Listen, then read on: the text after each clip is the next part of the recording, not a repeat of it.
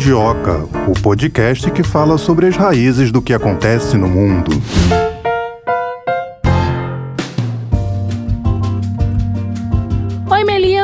Tudo bem? Tudo bem. Vamos falar hoje sobre turismo? Vamos, opa, gosto muito. Você conhece bem a América Latina, Melina? Ah, não muito. Não Mas- como gostaria, né? Não como eu gostaria, Argentina só. Mas hoje vamos conhecer um pouco mais sobre a América Latina, fazer um turismo aqui pelas nossas conversas, falar um pouco sobre a retomada do turismo nessa região. A gente teve agora em 2022 uma feira que foi realizada em São Paulo, justamente discutindo esse aquecimento nos negócios turísticos na América Latina e vamos conversar, começar então logo o Mundioca de hoje conversando com quem vai trazer informações mais precisas sobre esse assunto, a presidente da Associação Brasileira de Agências de Viagens. A Magda Nassar vai contar um pouco pra gente sobre essa retomada do turismo na América Latina. Antes da gente começar a bombardear ela de perguntas, Opa. vamos dar as boas-vindas. Olá, Magda, muito obrigada por nos atender. Oi, obrigada pelo convite. Muito feliz de estar aqui com vocês. Eu começo te perguntando, com esse cenário agora de vacina, né, o coronavírus de certa forma sendo controlado em parte, né, se é que podemos dizer isso, se você acredita que esse cenário é positivo para essa recuperação do turismo na América Latina? Eu tenho certeza absoluta. A gente veio de um momento dificílimo, que foi o começo da pandemia, e os meses que vieram, que se tornaram anos, e a gente só realmente sentiu o início dessa recuperação, que está se tornando mais forte a cada dia, com esse ciclo de vacinação mais completo. A gente tem a sorte de ter um país onde as pessoas aderiram à vacinação, e isso tem feito essa mudança no perfil de viagens, né? E isso junto, claro, com todos os protocolos de segurança que foram muito bem implementados por toda a indústria do turismo. Magda, quais foram os países que as pessoas deixaram de ir mais aqui na América Latina? Nosso principal destino internacional é a Argentina. É o maior número de pessoas viajantes que a gente tem no Brasil. E a gente ficou durante um tempo com esse destino fechado, né? E assim foi se replicando mundo afora. Então, na América Latina, em todos os outros destinos, a gente realmente enfrentou problemas que não eram só locais, eram problemas também de países que não recebiam visitantes, né? Em especial, claro, a nossa preocupação sempre visitantes do Brasil. E isso afetou muito o movimento internacional de todo o trade do agenciamento. Então, já que você trouxe esse dado aí que a Argentina é o país com maior número de viajantes brasileiros, podemos concluir que é o país da América Latina favorito aqui dos brasileiros? Buenos Aires, né, especificamente dentro da Argentina, é uma viagem curta, é uma viagem econômica, né, em, em alguns sentidos, e é a número um dos brasileiros. O primeiro destino dos brasileiros é a Argentina e o segundo os Estados Unidos, né, em número de pessoas mesmo. Eu achava que o brasileiro gostasse bastante de ir pro Peru, Machu Picchu. Tô errada, então? Não, o brasileiro gosta. O brasileiro é um grande viajante, né? A gente tem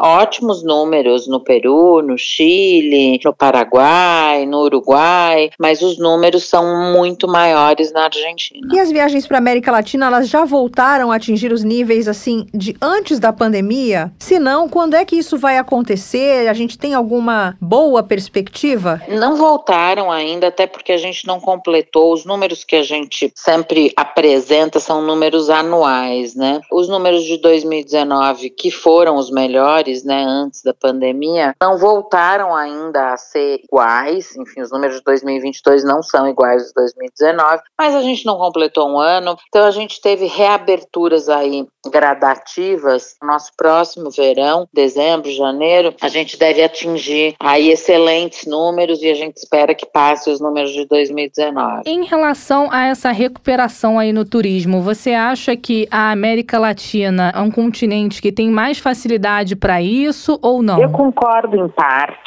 mas acho que os latino-americanos têm um desejo muito forte de viagens internacionais. Diferente de outros continentes, e de outros países, quando a gente fala em blocos, né, tem muito turismo interno, né? Quando a gente fala, por exemplo, de Canadá ou de Estados Unidos, da Inglaterra, o primeiro viajante desses países é o próprio nativo, vamos colocar assim. Então, acho que o desejo de viagem, talvez do latino-americano, como é muito ligado ao destino internacional também, isso talvez ajude essa amplitude de viagens aí pelo mundo. Mas eu acho que hoje viajar é um grande desejo que a gente ouve, que a gente vê pelo mundo inteiro. Acho que as pessoas sentiram muito essa falta de liberdade que a pandemia nos trouxe muito forte, muito inesperadamente também. E acho que as viagens têm uma tendência galopante de recuperação aí nos próximos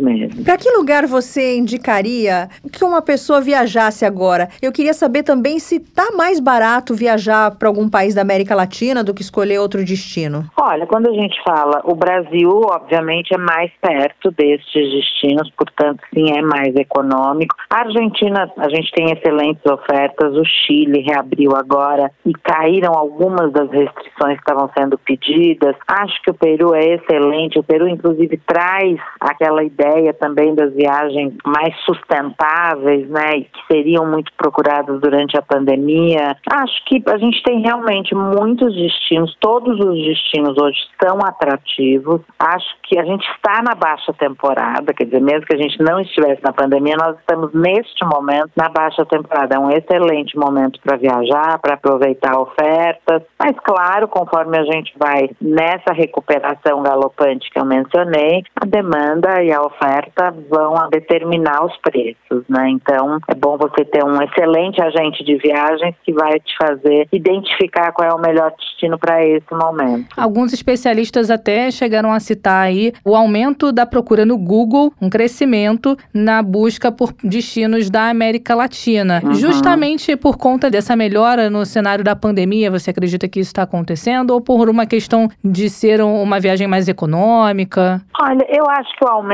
da procura por viagens é geral. Na América Latina em especial, a gente começou a pandemia viajando de carro, né? E depois a gente fazia voos mais curtos. Acho que é uma tendência natural, né? Acho que a América Latina é um destino, primeiro, muito rico. A gente tem países muito diferentes entre si. Acho que a gente tem destinos que caíram no gosto do brasileiro quando a gente fala de Colômbia, por exemplo, né? Hoje a Colômbia tem um número gigantesco de brasileiros. Eles voltaram a olhar muito para o Brasil, porque o crescimento de brasileiros foi de tipo 100% a cada ano. O Peru a mesma coisa e, e assim todos os outros países. Então, acho que a América Latina realmente tem muitos atrativos importantes, diferente do que a gente quer que não só os latino-americanos viajem né, entre os seus países, mas que venham visitantes do mundo inteiro para nos visitar, em especial, claro, ao Brasil, porque a gente recebe um número bastante pequeno de visitantes internacionais. Magda, você falou agora há pouco em turismo sustentável. O que, que, é isso? O turismo sustentável que, na verdade, traz elementos de sustentabilidade, é o turismo ao ar livre, é o turismo que se mantém. Quando a gente fala de turismo sustentável, a gente fala de um número de visitantes compatível com o destino, né? É o oposto do overtourism, que é aquele destino que fica lotadíssimo de pessoas, que você não consegue manter né, o equilíbrio dos viajantes. Então, o turismo sustentável é aquele que traz elementos de sustentabilidade importantes, de viagens ao ar livre, que oferece opções de natureza maiores do que os outros destinos, que às vezes trazem elementos mais construídos pelo homem, né, ou alguma coisa do gênero. Outra tendência que a gente escuta muito falar é a questão do turismo tecnológico. Você pode explicar um uhum. pouco sobre isso pra gente? O turismo tecnológico surgiu muito do Vale do Silício, né? Quando a gente começou a ouvir, a falar muito, né? E isso começou a se tornar uma tendência. São destinos hoje que têm sempre elementos de tecnologia, ou eventos que vão acontecer de tecnologia, ou polos de tecnologia muito importantes, ou atrações que remetem, que são ligadas à tecnologia, como centros de videogame ou lojas específicas que vendem produtos que só se encontram nesses lugares. Das viagens de tecnologia, até com o crescimento do interesse né, da tecnologia aí pelo mundo, eles se tornaram destinos importantes, né? A Califórnia, Bali, a gente tem Portugal, é um grande destino de tecnologia, tem muitos eventos lá acontecendo sempre. A gente tem a Ásia com vários destinos, né? Japão, China, enfim, são destinos que sempre trazem elementos muito ligados à tecnologia, né? Aí já é o oposto ali dos sustentáveis, dos, das viagens ao ar livre, de praia. Realmente são viajantes que procuram as novidades e os grandes eventos de tecnologia, claro, sem deixar de conhecer as cidades e os destinos que estão indo, né? Conhecer tudo que tem dentro dele. Agora, quando a gente fala da questão do investimento no turismo para melhora na economia de um país, até pesquisando um pouco sobre o assunto, eu li bastante que alguns países aqui da América Latina, além do Brasil, como por uhum. exemplo o México, o Chile, a Costa Rica, eles são citados uhum. como exemplos desse modelo de desenvolvimento turístico. Por que que isso acontece? A indústria do turismo é uma indústria, além de muito dinâmica, ela gera um PIB importantíssimo para qualquer país que investe seriamente e grandemente nela. O Brasil, por exemplo, teve em 2019 8,5% do PIB do Brasil foi do turismo e a gente aqui não tem investimentos importantes, né, para esse setor. Quando você fala de México, por exemplo, Cancún, né, que é um destino mundialmente conhecido, ele recebe, eu não sei o número exato, mas recebe, vou falar assim,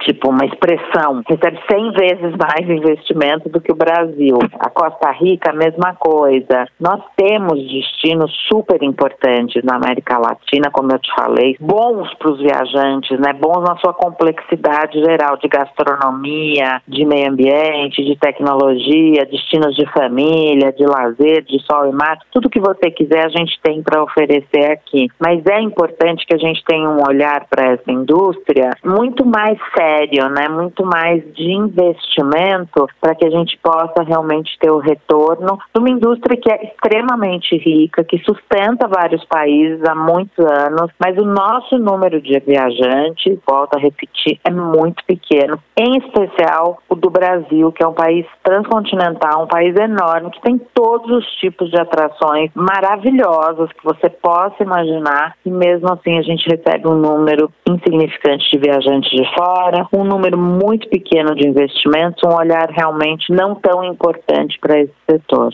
Magda, já que você levantou essa bola, né, de falar do Brasil, eu queria saber quais são os destinos favoritos aqui. É, Rio de Janeiro uhum. deve ser um deles, né? Mas uhum. quais são os favoritos dos viajantes? Rio Grande do Norte ou é o Sul? Quais? Olha, o primeiro destino de desejo do viajante brasileiro já há alguns anos é o Nordeste, né? O Nordeste como um todo. As pessoas têm muito interesse por sol e praia e o Nordeste é o número um. Mas com a pandemia a gente começou a ver outros destinos. Claro que o Rio de Janeiro é super procurado, é um destino amado pelo brasileiro, mas o primeiro é o Nordeste. E depois a gente vê outros novos destinos despontando, né? A gente tem, por exemplo, Mato Grosso do Sul com Bonito, a gente tem Foz do Iguaçu, hoje é um destino super procurado, o Rio de Janeiro, claro, sempre. Curitiba é um destino que entrou na lista dos brasileiros, Gramados, destinos mais de inverno. A gente tem as vinícolas do Rio Grande do Sul. Então, assim, o Brasil começou a ter um olhar mais apurado dos viajantes brasileiros e isso se deveu muito à pandemia também. Acho que foi muito bom para o país, para que as pessoas entendessem todas as riquezas que a gente tem aqui. E o viajante estrangeiro, quando faz a busca lá para vir para o Brasil, procura quais cidades, assim, especificamente? Ah, o Rio de Janeiro sempre, né? Foz do Iguaçu também tem crescido muito nos destinos internacionais e novamente o Nordeste. Um destino que cresceu muito, que eu não mencionei aqui, é o estado de São Paulo e a cidade de São Paulo especificamente. Foi um destino que triplicou de número de visitantes nesses últimos dois ou três anos e isso é devido a uma grande promoção que é feita aqui e a gente se fala muito do destino e os viajantes internacionais também têm a ver com isso, até porque o hub de São Paulo é o maior hub do Brasil, né? E o Brasil fica em que lugar nesse ranking dos destinos mais procurados da América Latina? Não sei te dizer. Não sei esse ranking, não conheço, mas eu posso te dizer tranquilamente que pelo tamanho, pela importância importância do país, ele deveria estar em primeiro lugar e eu tenho certeza absoluta que ele não deve estar em primeiro lugar, mas eu não conheço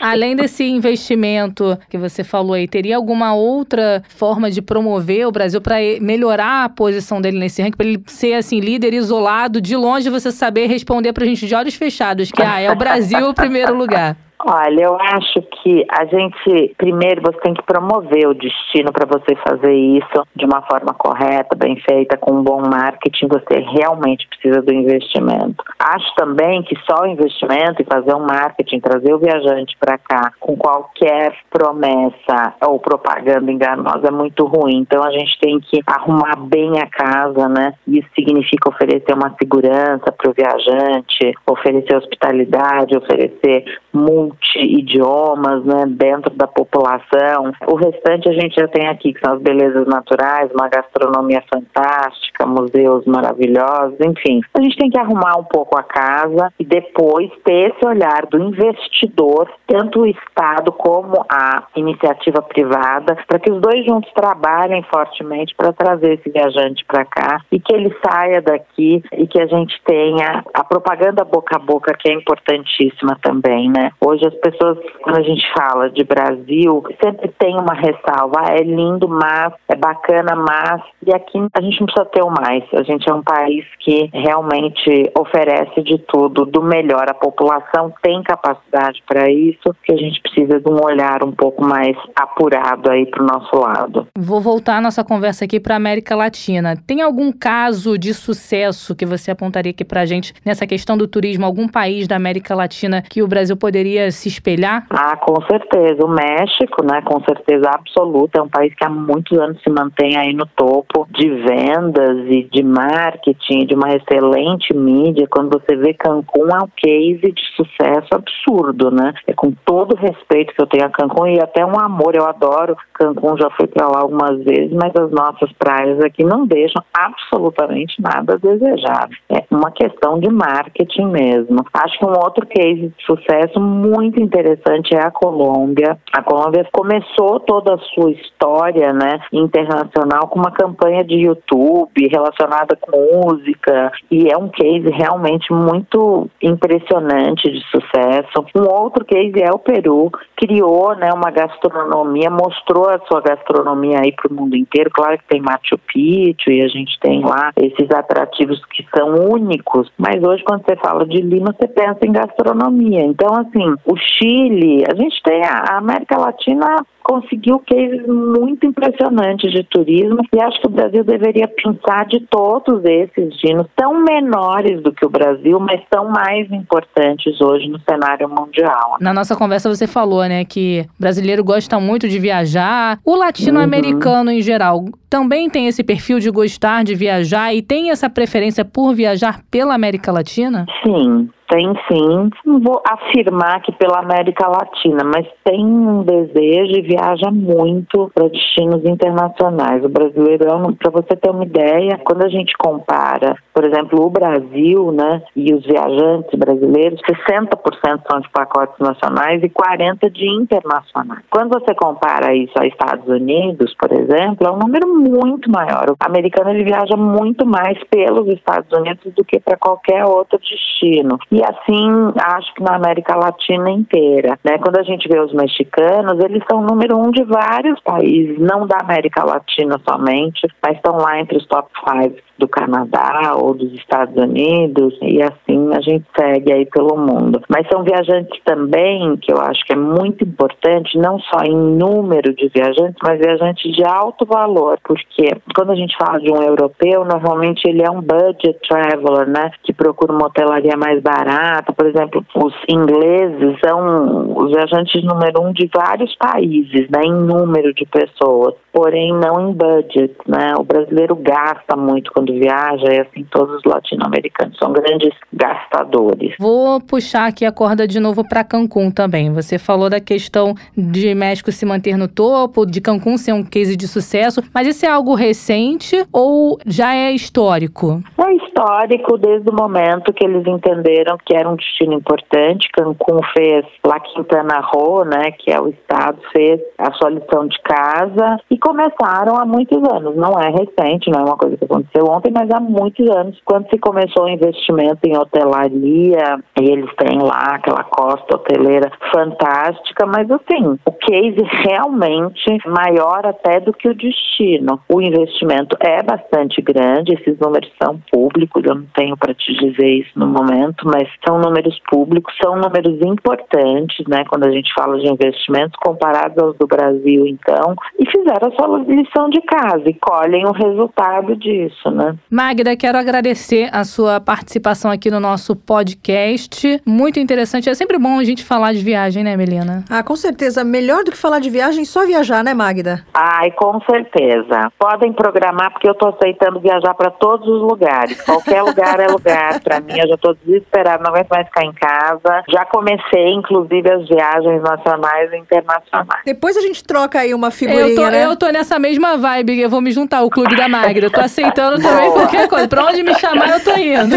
Boa. Vamos juntas, vai ser uma delícia. Nós conversamos com a presidente da Associação Brasileira de Agências de Viagem no Brasil, Magda Nassar. Mais uma vez, obrigada e até a próxima. Até, meninas. Obrigada, viu? Um beijo para vocês. Beijo, Outro, Magda. Tchau, tchau. tchau, Eu já imaginava, né? Apesar dessa rivalidade no futebol entre Brasil e Argentina, eu já imaginava que, no fundo, no fundo, a Argentina era o destino favorito dos brasileiros. Os argentinos também gostam muito de vir para cá, a gente gosta de ir para lá, né? É, eu acho que essa questão que a Magda falou, né? De ser uma viagem curta, econômica, facilita. Aliás, eu conheço muita gente que, na oportunidade que teve para viajar para fora do Brasil, o primeiro país que conheceu foi a Argentina. Argentina, justamente por conta disso. É, e Buenos Aires tem seu charme, né? Tem seu charme. Quem não gosta de comer uma boa carne, Isso né? que eu ia falar. Come-se muito bem, ouvir um tango, né? Tem também o estádio do Boca Juniors. Para quem gosta de futebol, vale a visita. Vale a visita. Brasileiros e argentinos estão sempre ali naquela rixa, mas estão sempre juntos. Tanto que aqui no Brasil tem muito argentino. Olha, Mel, estive em Buenos Aires em 2016 e quando eu fui fazer o passeio para conhecer lá o La Bombonera, né, o estádio do Boca Juniors, eu fui com a camisa do Flamengo. Por baixo do casaco, assim, escondidinho. Mas tirei uma foto pra mostrar mesmo. Ah, ó, brasileira, flamenguista, tá aqui, foi marcando pra provocar esse Perde o amigo, mas não perde a piada. Não perde a piada. Eu ia falar, você tirou... Porque quando eu fui lá, eu tirei uma foto. Você podia fazer uma montagem, né, com um jogador. É, você fiz com o Messi. Tirei foto com o Messi. E agora, saindo um pouco de Buenos Aires, a Magda contou aqui também sobre caso de sucesso na publicidade em relação a Cancún. Realmente, quando a gente vê folhetos ou então é, algum vídeo lá demonstrando, né, te convidando a conhecer Cancún, te dá vontade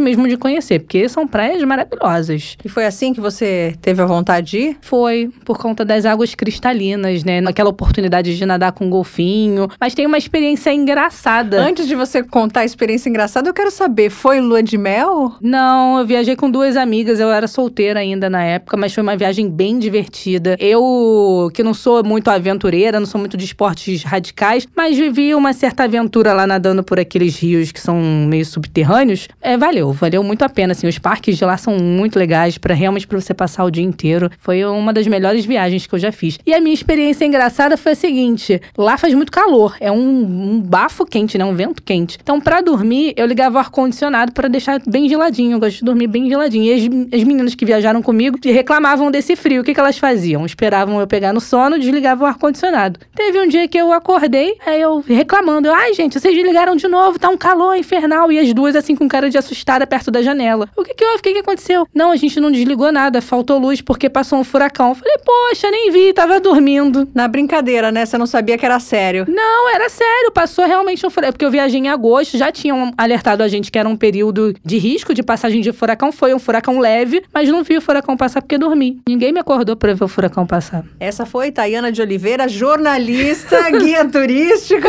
dando dicas aí de turismo pros nossos ouvintes. É outro tipo de viagem, né? Quando você tem mais dias, assim. Eu acho que Buenos Aires dá pra ir num feriado, num fim de semana. Buenos Aires dá pra ir de carro, não dá? Dá. Você toparia essa aventura? Não. Eu também não. Mas vamos conversar agora com quem topou ficar viajando 421 dias de carro. Ainda está viajando de carro, retomou a viagem agora. Um casal brasileiro que começou esse roteiro aí para conhecer a América do Sul de carro.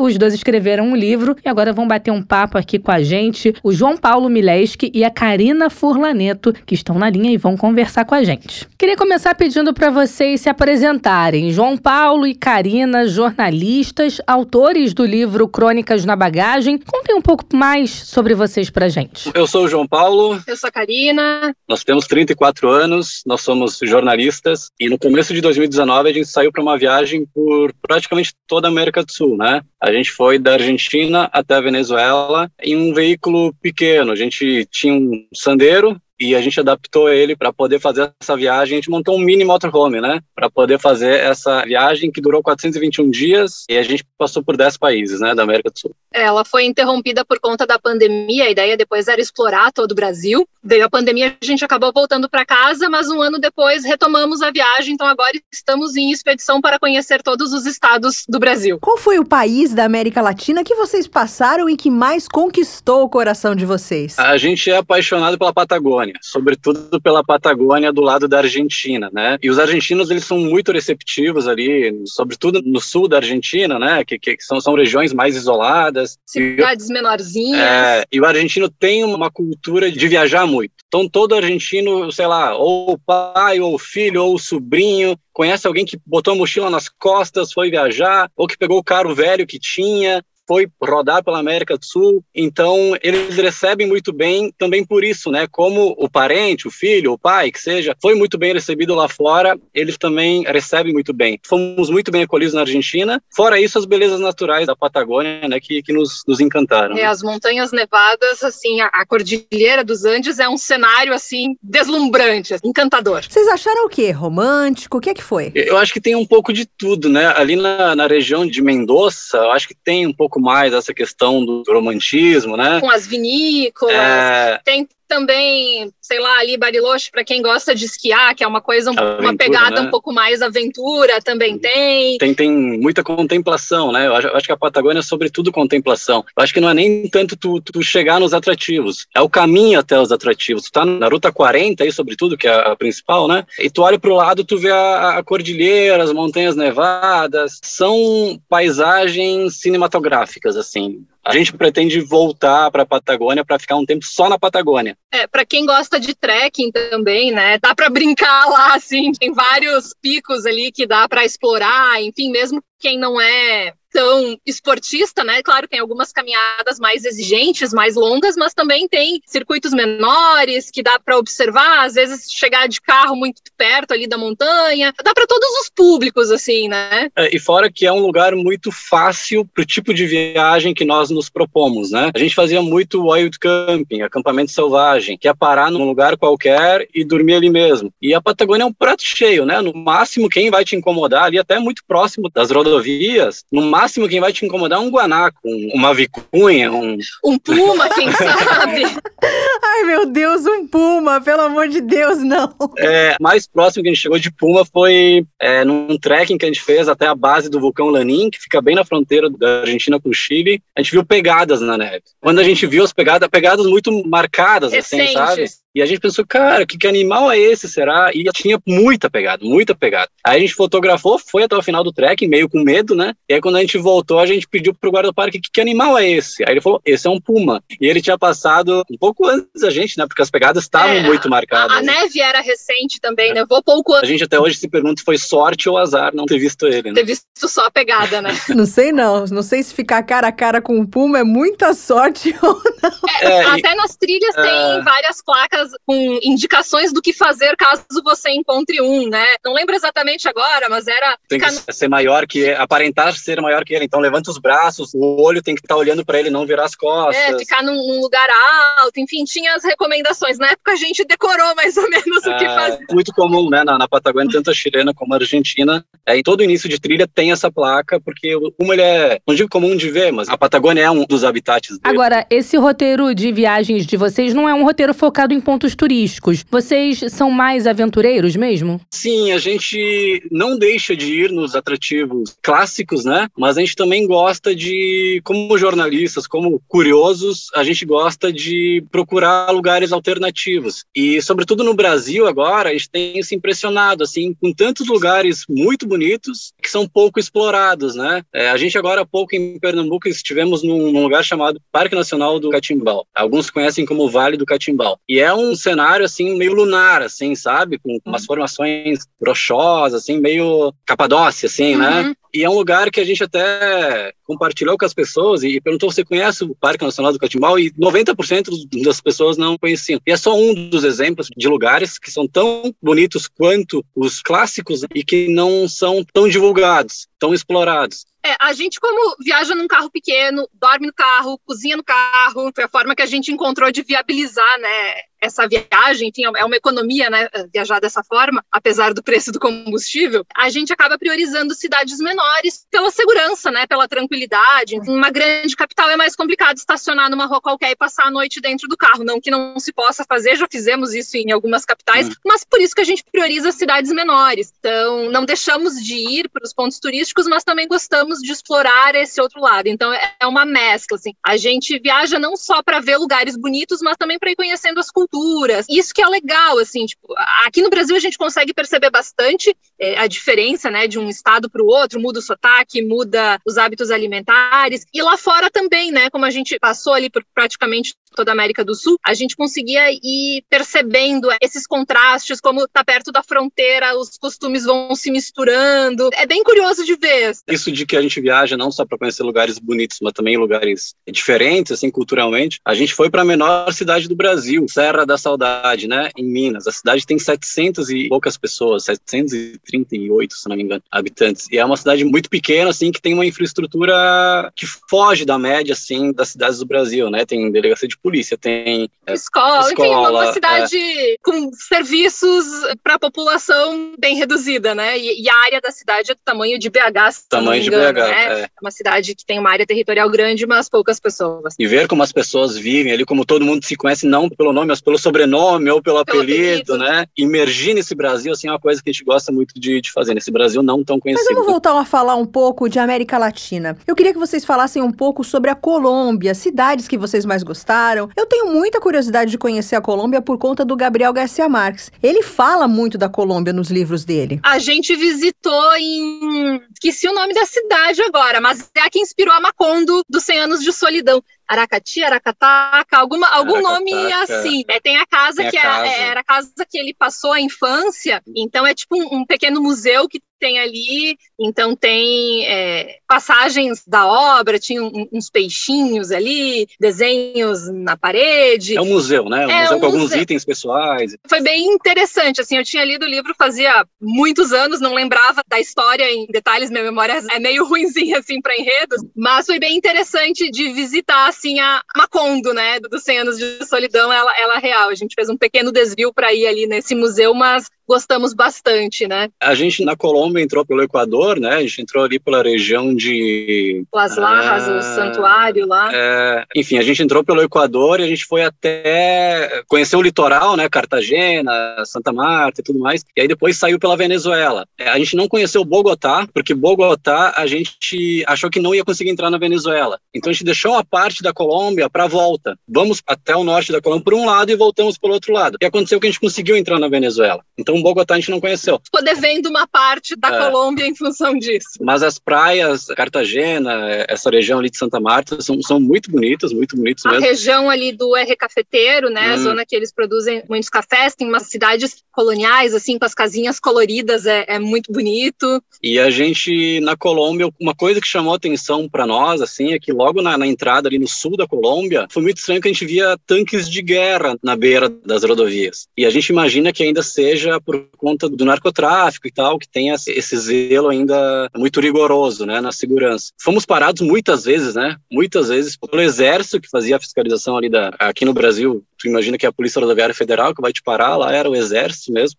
Isso nos chamou atenção, uma coisa que em outros países não, é, tem, não, tem, não aconteceu. Tem né? países que quase não fomos parados nenhuma é. vez, né? Lá chamou Lá a gente atenção foi isso. Muitas vezes. E o Peru? Ah, o Peru é, a, a é gente, sensacional. A gente ficou assim. bastante tempo no Peru. O Peru é um dos países que tem um material turístico muito bem feito, assim. Uma das primeiras, a gente entrou pelo Peru, pela Bolívia, ali pela região do Lago Titicaca, e ali logo na primeira cidade, acho que era Puno, tinha no Centro de Informação Turística, eles têm um material não só da cidade, da região, mas de todo o país, todas as províncias, estados, enfim. E a gente pegou vários folhetos e aí conseguiu descobrir atrativos turísticos que às vezes não fazem parte de um circuito tradicional, e a gente conseguiu explorar bem a região. A gente foi pro litoral, foi pra selva, Cordilheira é, Branca, Machu Picchu, claro. Deu para ter uma boa mescla, assim, é um país bem rico, assim, tem de uhum. tudo, né? Praia, neve, selva. Eu, eu acho que o, talvez o Peru seja, em miniatura, o que é a América do Sul, né? Tu encontra praias muito bonitas, tu encontra selva, uma parte da Amazônia, e tem a cordilheira, né? Uma o... mini Patagônia ali, é, essa região é... ali de, de Huaraz, o Parque Huascarán. É, o potencial turístico do Peru, ele é gigantesco e me parece que o Peru se deu conta disso, né? Que o governo peruano se deu conta disso. É, muita gente pensa Porque... só em Machu Picchu, né? É, mas, Não é. é só isso, né? Tem mais para explorar. E, e, se divulga muito bem, né? Se divulga muito bem os atrativos turísticos do país. A gente ficou muito mais tempo do que a gente pretendia ficar justamente por isso, porque através dessa divulgação do, do governo, a gente acabou conhecendo lugares que não, não conhecíamos antes, né? Voltando para a Argentina agora, alguns especialistas em turismo dizem que Buenos Aires é a cidade favorita dos brasileiros. Vocês concordam? Vocês passaram por lá, visitaram Buenos Aires? O que vocês podem falar sobre a cidade? Nessa viagem de carro a gente não foi. A gente comentou prefere cidades menores. E a gente também não foi porque já conhecia. Acho que foi uma das primeiras viagens que a gente fez juntos em 2012, né? Foi uhum. uma viagem aí de férias, de avião, mais modelo turista tradicional, né? Acho que a gente foi uma semana lá e gostamos muito, assim. Não é o tipo de turismo que a gente estava procurando nessa viagem, que era algo mais focado em pequenas cidades, não tanto em grandes centros, mas a gente gostou muito, assim. Não sei se brasileiros bastante a gente ouve falar, assim, de Bariloche também tem, tem vários do... brasileiros é. na região,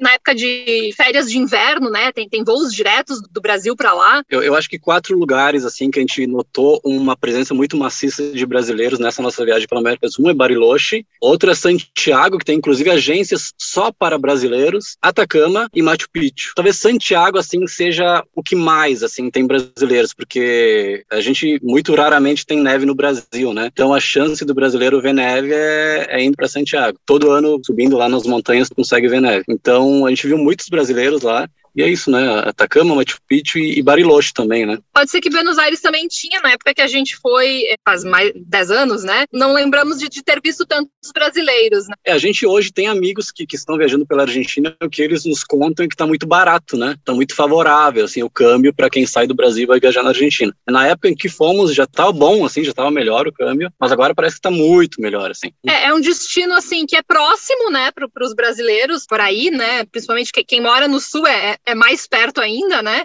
Sul-Sudeste é, é, muito perto para ir para Buenos Aires e, e, Argentina, né? Buenos Aires acaba sendo a porta de entrada depois para ir para outros destinos dentro do país. E tem essa questão do câmbio também, né? Quem vai de carro, né? Pessoal do sul ali às vezes acaba indo muito de carro porque a fronteira, né? Ali no, nos três estados do sul e a gasolina também é. Agora com preços altos aqui lá tá bem mais em conta. Indo para Patagônia, por exemplo, ali tem subsídios do governo, então o combustível acaba sendo ainda mais barato. Então acho que por isso também que os brasileiros gostam, né? Tem a neve, a proximidade e a questão da moeda. Eu sei que na Argentina se come muito bem. Teve algum outro lugar que chamou a atenção de vocês para a gastronomia? Lima, eu sei que também é referência em gastronomia, se não me engano, né? É, como a gente viaja com baixo orçamento, a nossa prioridade é cozinhar a própria comida.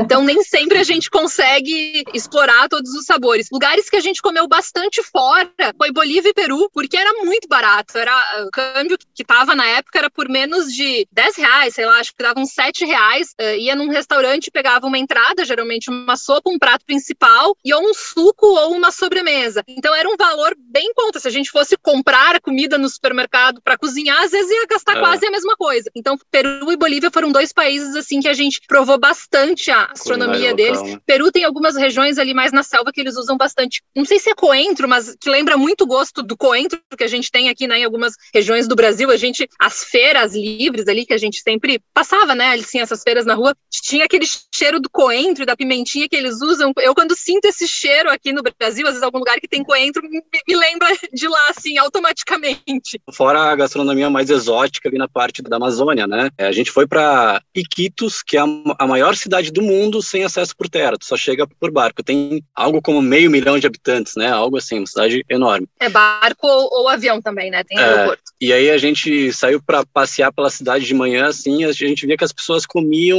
na feira, parecia uma bolinha de golfe. A gente foi perguntar o que que é, e era ovos de tartaruga. Você comeria, Thay? Não sei, talvez eu comeria se eu não soubesse o que era. E é muito comum, assim, não, não é algo para turista, sabe? É, é, é, locais. É, é, é o local que come. A gente comprou até, acho que era, sei lá, um real, assim. Não recomendamos. E tem gosto de quê? Eu senti gosto de amendoim. Amêndoa, por incrível que pareça. E ali também em Iquitos tem, nessa parte mais exótica, assim, tem a questão do... É suri o nome. E aí a gente provou ele como um espetinho, né? Que aí todo mundo fala que tem gosto de frango. E, mas o lance todo era que a barraquinha que vendia, eles tinham um balde com serragem, acho que era, e o bicho vivo lá caminhando, assim. Uma larva. E aí do lado tinha ele fritinho, assim. Não é ruim, assim. Não, não é fritinho, não é ruim. O, o problema, problema é, é ver antes de fritar, né? Exatamente. E depois na, na Amazônia do Brasil, aí sim a gente provou a larva direta da, da árvore. Cresce no coco, né? Então tem, era um gostinho. A gente comeu viva daí, né? Como cresce no coco, tem gosto de coco, parecia estar tá mordendo uma cápsula de óleo de coco, né?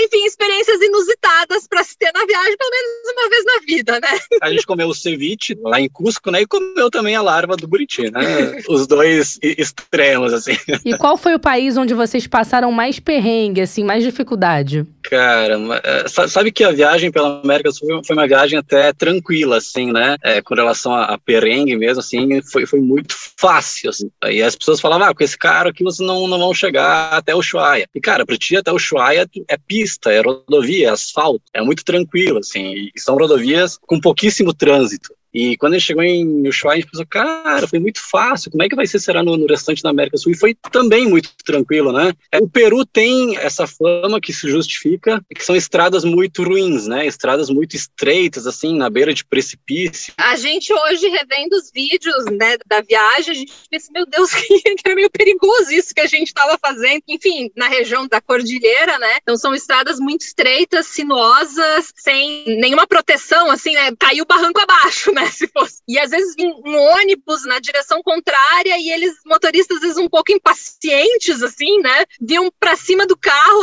A sorte era, bom, estar não do lado do precipício, estar do, do lado de dentro para não correr o risco de cair, né? E o trânsito lá, em geral, é, é meio caótico. Eles têm aqueles mototáxis, tipo tuk-tuk, né? Ah, é bem caótico. Bolívia também, né? Muita buzina das vans, assim, fazem o transporte, né? É, Micro-ônibus, né? Os, os, é. transportes de passageiro. Peru e Bolívia Bolívia é, é meio que sem lei de trânsito, assim, é. cada um faz o que quer e é muita buzina, é meio cada um por si, assim. Mas uma coisa que nos chamou a atenção, toda vez que tivemos algum problema carro, seja, seja ficar sem bateria, seja atolar, atolar toda vez as primeiras pessoas que passaram nos ajudaram. Então, isso foi uma coisa que nos, nos, marcou muito, assim, em toda a América do Sul, né? O brasileiro é muito bem visto, assim, na América do Sul. Então, a gente nunca ficou na mão, nunca tivemos problema de, ah, não tem ninguém para nos ajudar aqui. Não, as pessoas que não nos conheciam, né, que eram desconhecidos ali, sempre paravam e nos ajudavam da forma que, que era possível, né? Até pessoas que não tinham muitos recursos davam um jeito, iam atrás e, e nos ajudavam. Então, isso nos marcou muito, assim, em todos os países, né? É, na, na Patagônia Patagônia ali, né, essas rodovias quase desertas, a gente parava muito para bater foto, porque a paisagem era muito bonita. E sempre parava alguém e perguntava: "Tá tudo bem? Que vocês pararam? Tá com algum Achava problema que no tinha, carro?" Tá algum problema. Não, era só foto. E a Argentina muitas vezes eh,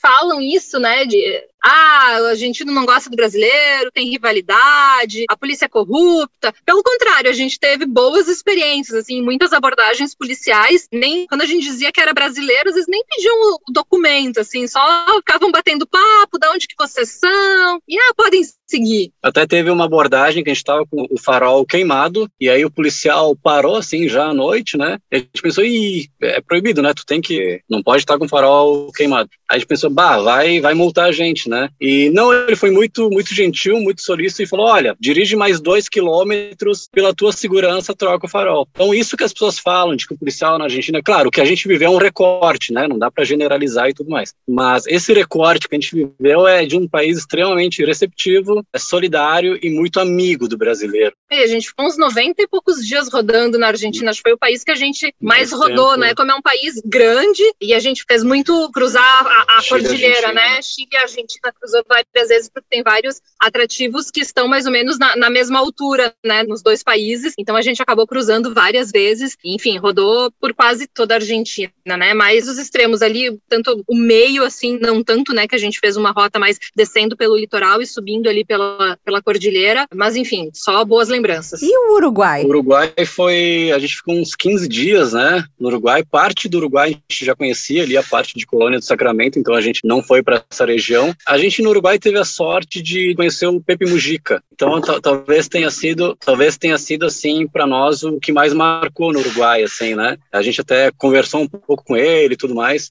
Mas é um país com cidades históricas, assim, acho que é o que mais. E as praias também, é... né? É um país que também tem, tem bastante brasileiro pela proximidade ali, né? O pessoal do, do Rio Grande do Sul vai bastante para as praias. Punta del Este também tem, tem, tem, muito argentino. Quando a gente foi, tinha alguma questão de crise, enfim, então não tava. Era um ano que não estava tendo muitos argentinos por lá. É, talvez é... o Uruguai seja três situações, né? Cidades históricas, as vinícolas e a parte do, do litoral ali, né? Que é muito mais conhecido por argentinos do que por brasileiros, mas é um litoral muito bonito. É, a peculiaridade é que o Uruguai é um pouco mais caro, assim, né? A Argentina é barata, aí o Uruguai é caro, o Chile também. Acho que Chile e Uruguai são os países mais caros, assim, para viajar. Então a gente também não ficou tanto tempo assim no Uruguai é, para tentar não usar a gasolina que a gente tinha do Brasil, assim, para não ter que abastecer tanto lá, que ia ser bem mais pesado esse custo, né? E que dica vocês dariam para quem, assim como eu e a Thay, a gente não tem tanto tempo assim para viajar? Se fosse escolher um único país para ir na América Latina, qual seria? Ah, cara, essa pergunta é muito difícil. É, a gente gostaria um dia de viver na Patagônia, voltar na Patagônia para morar lá, morar no meio, olhando para as montanhas, assim. Mas talvez o, o, Peru, assim, a gente poderia ter. Equador também. Equador... Tem,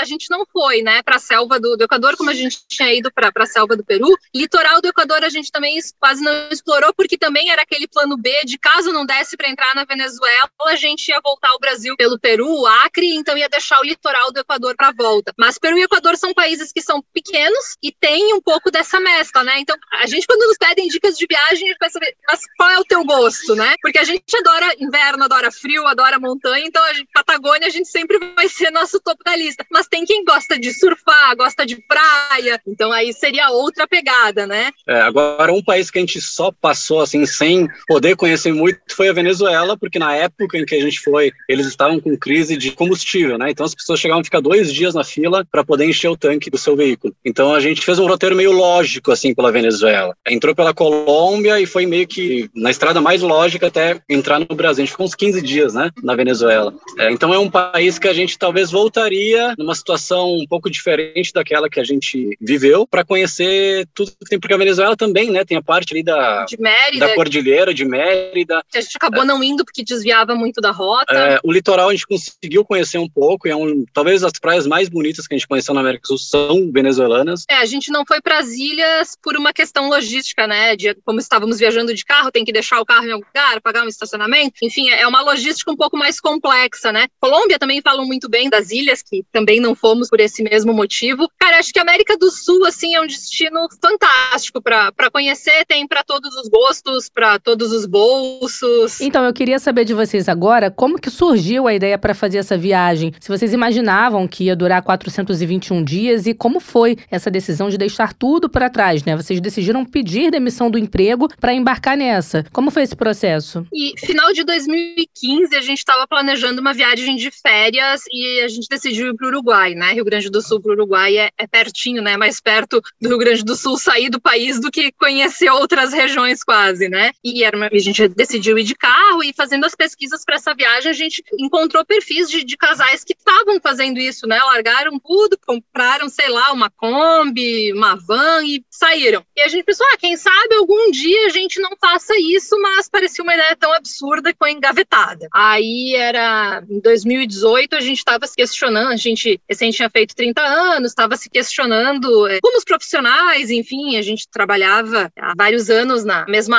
área, enfim, então chega que as pautas se repetiam. Jornal de interior, né? Jornal de interior acaba sendo sempre a mesma coisa. E disse, ah, por que não, de repente, fazer agora que a gente ainda não tem filho? Sei lá, a gente tem um dinheiro guardado, vamos usar para isso. E aí que a gente, quando viu, já estava indo, né? A gente, por muito tempo, é, esses viajantes que a gente conheceu pela internet, faziam viagens com motorhomes, né? Com veículos específicos para isso. É, ou, ou, maiores que permitiam é. ter uma casa, né? E a gente, por muito tempo, achou que essa era a única maneira de fazer isso. Até que a gente pensou, cara, se a gente ficar esperando pelas condições ideais, os anos vão passar, pode ser que a gente até tenha o dinheiro para comprar um veículo maior, mas a nossa vontade daqui a cinco anos, será que vai ser a mesma para fazer uma viagem como essa? Então a gente olhou para a garagem, viu o nosso pequeno sandeiro lá e pensou, por que não? Então a gente saiu com o que tinha, da forma que podíamos, e foi possível, assim, a gente realizou sonhos todos os dias praticamente nessa viagem pela América do Sul, né? É, a gente, muita gente desincentivou a gente, né? Quando, ah, com esse carro não vai dar, não vai passar do primeiro pedágio,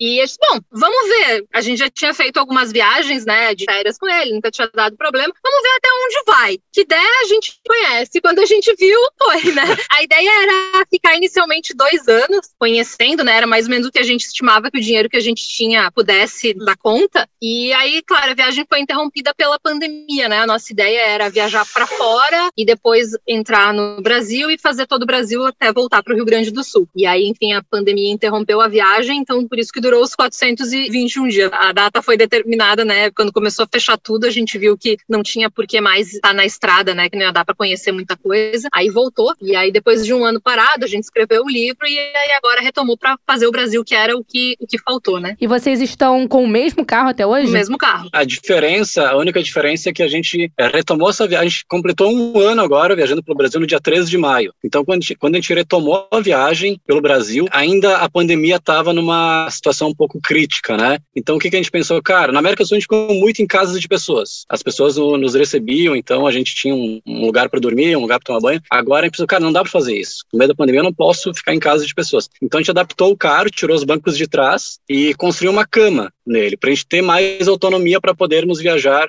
isolados, né? E é uma cama de 1,80 por 1,30. Por incrível que pareça, cabe uma cama num sandeiro. E a gente também cozinha a nossa própria comida, né? A Karina falou antes de, de, de economia e tudo mais. Então a gente tem uma panela elétrica, uma bateria extra, panela conectada na bateria. Então a gente faz a nossa própria comida, temos nosso próprio hotel dentro do carro. Então assim a gente torna possível uma viagem de tão longo prazo. Na América do Sul, a gente não tinha essa adaptação da cama, né? A bateria com a panela a gente já tinha. A gente nas vezes que precisou dormir no carro, dormia nos bancos da frente, só reclinava eles. Tipo um ônibus leito, é, né? Não era o mais confortável, mas era grátis. Aí, como a gente não tinha pandemia, né, a gente ficava na, na casa de pessoas por, por Couchsurfing, né, a plataforma que as pessoas, né, hospedam os viajantes nas suas casas, como um intercâmbio cultural, isso também foi muito legal nessa viagem, porque daí a gente aprendeu o idioma, a gente fez muito na Argentina, então o nosso espanhol, ele tem um sotaquezinho argentino, assim, né, e aí agora a gente tem mais essa autonomia de se isolar um pouco mais, dormimos um pouco melhor, porque temos um colchão de verdade, não os bancos do carro. Vocês estão falando com a gente do carro nesse momento. Em que lugar do Brasil vocês estão? Estamos em Natividade, no Tocantins, é o 17 estado da nossa expedição pelo Brasil. A gente quer passar por todos os estados e a gente já conheceu todo o Sul, Sudeste e Nordeste. Falta Chapada das Mesas, no Maranhão. Que é para onde a é. gente vai depois e aí entra no Norte, faz todo o Norte, Centro-Oeste. E aí volta para casa. A gente imagina dois anos de viagem, a gente quer terminar em Brasília, né? Quer que a última unidade federativa seja Brasília, depois a gente volta para o Rio Grande do Sul. Para encerrar, eu queria perguntar para vocês não é bem uma pergunta, é uma dica. O que vocês dariam como dica para quem tem vontade de fazer uma viagem como essa que vocês fizeram, mas por falta de coragem, por falta de incentivo, fica ali como vocês estavam, só no planejamento? O que, que vocês falariam para essas pessoas? É, não pensa muito e vai. Se a gente tivesse pensado um pouquinho mais, talvez não iria. Porque existem muitas coisas que podem dar errado numa viagem. Não, que deram errado. E que a gente imagina, se a gente tivesse, antes de sair de casa, se a gente tivesse pensado, cara, eu vou ficar quantos dias sem banho no Chile? Quatro, né? Quatro. Né? Eu não sairia de casa. Mas aí quando tá na viagem, tu passa por isso, tu descobre que, cara, dá, eu sou capaz de passar por uma situação e por tantas outras que nós passamos, né? Então a gente descobriu uma parte da América do Sul, mas redescobrimos a nós mesmos. É uma coisa que a gente fala muito, assim, sobre o que a gente não sabia que era capaz, mas que, cara, sim, eu sou capaz. Então... É, eu acho que muitas vezes, quando se planeja uma viagem, se quer planejar tudo, né? Ter o controle de tudo, eu vou fazer isso nesse dia dia, ter um cronograma perfeito. E a vida não é assim, né? Os imprevistos acontecem, por melhor que seja o planejamento e tudo, sempre vai ter alguma variável que foge do controle, né? Se tu não tiver aberto essas variáveis, né? É, mesmo a gente, quando estourou a pandemia, já estava no Brasil, então acabou não, não tendo esse perrengue de estar tá em outro país, às vezes ter que deixar o carro lá e voltar para o Brasil em algum voo, né, sem saber quando que ia poder retomar o veículo, enfim. Mas teve muitos viajantes, amigos nossos, que, aconteceu essa situação, que tiveram que voltar para o Brasil, o carro ficou em outro país, às vezes até pagando em dólar um, uma garagem, né, para deixar o carro. Então, é, sempre existe alguma situação que vai fugir do teu controle. Então, é, acho que esse é, é o principal para quando planeja a viagem. Tenta programar, mas está aberto que, bom, as coisas podem acontecer e o que foge do controle nem sempre é só o negativo perrengue, né? Podem ter gratas surpresas. É, mas isso de quem planejou tudo e quem não planejou nada, todos na pandemia tiveram que parar. Então, aconteceu algo externo que é isso que a gente está falando de a gente não tem o controle de nada, né? Então a gente tem que estar tá flexível a essas coisas que o universo traz pra gente, tanto no lado negativo como no lado positivo, né? Isso é a melhor parte da viagem, né? Não o que a gente esperava que acontecesse, o que a gente sonhava que aconteceria, mas o que a gente não esperava que foi mágico, assim, que foi muito melhor do que aquilo que a gente sonhava. João Paulo Mileski e Karina Furlaneto, muito obrigada por reservarem um espaço na viagem de vocês e conseguirem parar num posto de combustíveis para conversar com a gente. Boa viagem. A gente que agradece a oportunidade. Muito obrigado. A gente tá gravou essa entrevista da nossa casa, né? que é o nosso carro. Obrigada, eu adorei bater um papo com vocês e deu até vontade de voltar a viajar. Tchau, uma boa viagem e um abraço. Obrigado. É, olha, tem que querer muito, hein? Olha, só digo uma coisa para esse casal: que disposição. Que disposição. Dormir no carro, cozinhar no carro, contar com a boa vontade de pessoas que abrigaram, de ficar quatro dias sem tomar banho, Melina ah, do céu. Essa, pra mim não Comer dá. Comer larva, Melina, não dá pra não, mim não. Pra mim não dá, dá não. Não, não tenho mais idade. Coisa pra mochileiro, não, sabe? Até quando eu tinha idade, eu, não era muito minha vibe, não. Essa vibe aventureira, assim, nunca foi a minha, não. Eu prefiro a viagem mais turística mesmo. É, eu também nunca fui dessas. Eu gosto de deitar até na caminha eu sou um pouco medrosa. Eu sou um pouco medrosa. Esses esportes radicais, eu tenho um pouco de medo. É, também nunca gostei, não. É outra vibe, né? Então a gente pode viajar junto. Nisso, a gente tá concordando aqui Com no certeza, tipo de viagem. gente... Podemos programar a nossa viagem. Discordamos em de muita ônibus, coisa. ou então de avião, conhecendo os pontos turísticos sem aventura. É, e a gente conta aqui no Mundioca como é que foi. Eu acho que o resultado dessa viagem vai entrar pro quadro que vem agora. Mundo Bizarro. Mundo Bizarro. E no mundo bizarro de hoje, vamos falar sobre bonecas. Você brincava de boneca, Melina, quando era criança? Ah, muito. Eu também gostava bastante. Mas tinham umas bonecas que tinham um rosto, assim, um pouco assustador, não? Ah, eu tinha umas bonecas bonitinhas. As minhas tinham cabelo até eu cortar, né? Mas eram, assim, bonecas normais, né? Vamos dizer assim. Vou te fazer uma outra pergunta. Você acha que as pessoas têm interesse por essas bonecas, assim, assustadoras ou não? Ah, não sei, tem de tudo, né? É, eu acho que quando você fala em bizarrice, as pessoas se interessam. E é o que a gente vai falar hoje. Pesquisadores usaram uma página no Facebook para mostrar para o mundo uma série de achados bizarros nas areias da praia de uma reserva científica no Texas. Essa região é pesquisada ali por esses cientistas que fazem parte do Instituto de Ciências Marinhas da Universidade do Texas. Até o momento, foram encontradas 30 bonecas nessa área, uma praia de 65 quilômetros, algumas que têm essa característica que eu falei, aquele rosto assustador, algumas sem cabelo até. Duas vezes por semana, os cientistas percorrem as areias em busca de itens para estudo. Só que eles se depararam com essas bonecas, acharam uma coisa inusitada e acabaram compartilhando numa página no Facebook as imagens, as fotos desses achados. E por incrível que pareça, depois que essas fotos foram publicadas, o número de seguidores da página do Facebook cresceu. Aí mostra o interesse das pessoas por bizarrice. Pois é, e essas bonecas, a primeira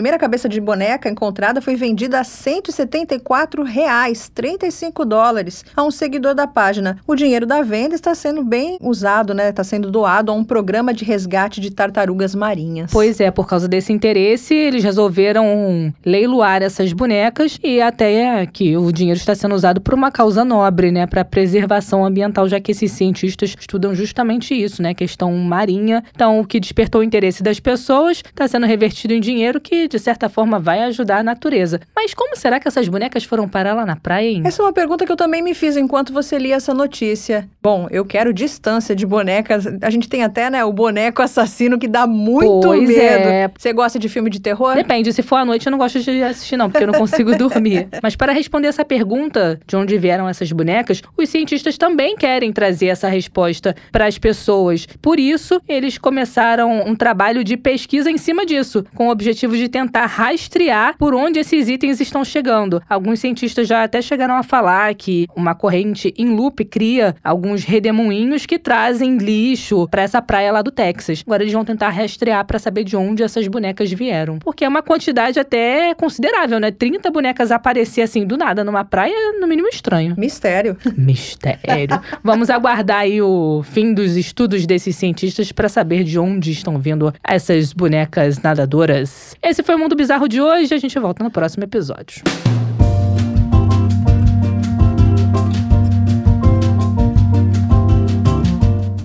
E assim a gente encerra o episódio de hoje, Melina. Mas lembrando aos nossos ouvintes que é possível acompanhar a gente quando quiser. É, dá pra acompanhar pelo Twitter, né? Sempre. arroba Mundioca com K. E, é claro, acompanhar a gente também nas principais plataformas. Só seguir, curtir, compartilhar. Compartilha aí o episódio de hoje com seus amigos, com seus colegas que têm interesse em conhecer a América Latina. Esse bate-papo, conhecer um pouco dessa viagem aí que o casal fez de carro, conhecer também os destinos mais procurados que a gente conversou com a especialista. Não é por nada não, mas rendeu essa conversa, hein? Rendeu, rendeu eu peguei muito. dicas boas. E te digo mais, no próximo episódio vai render mais conversa. Então até lá, tchau, tchau. Tchau. Mundioca, o podcast que fala sobre as raízes do que acontece no mundo.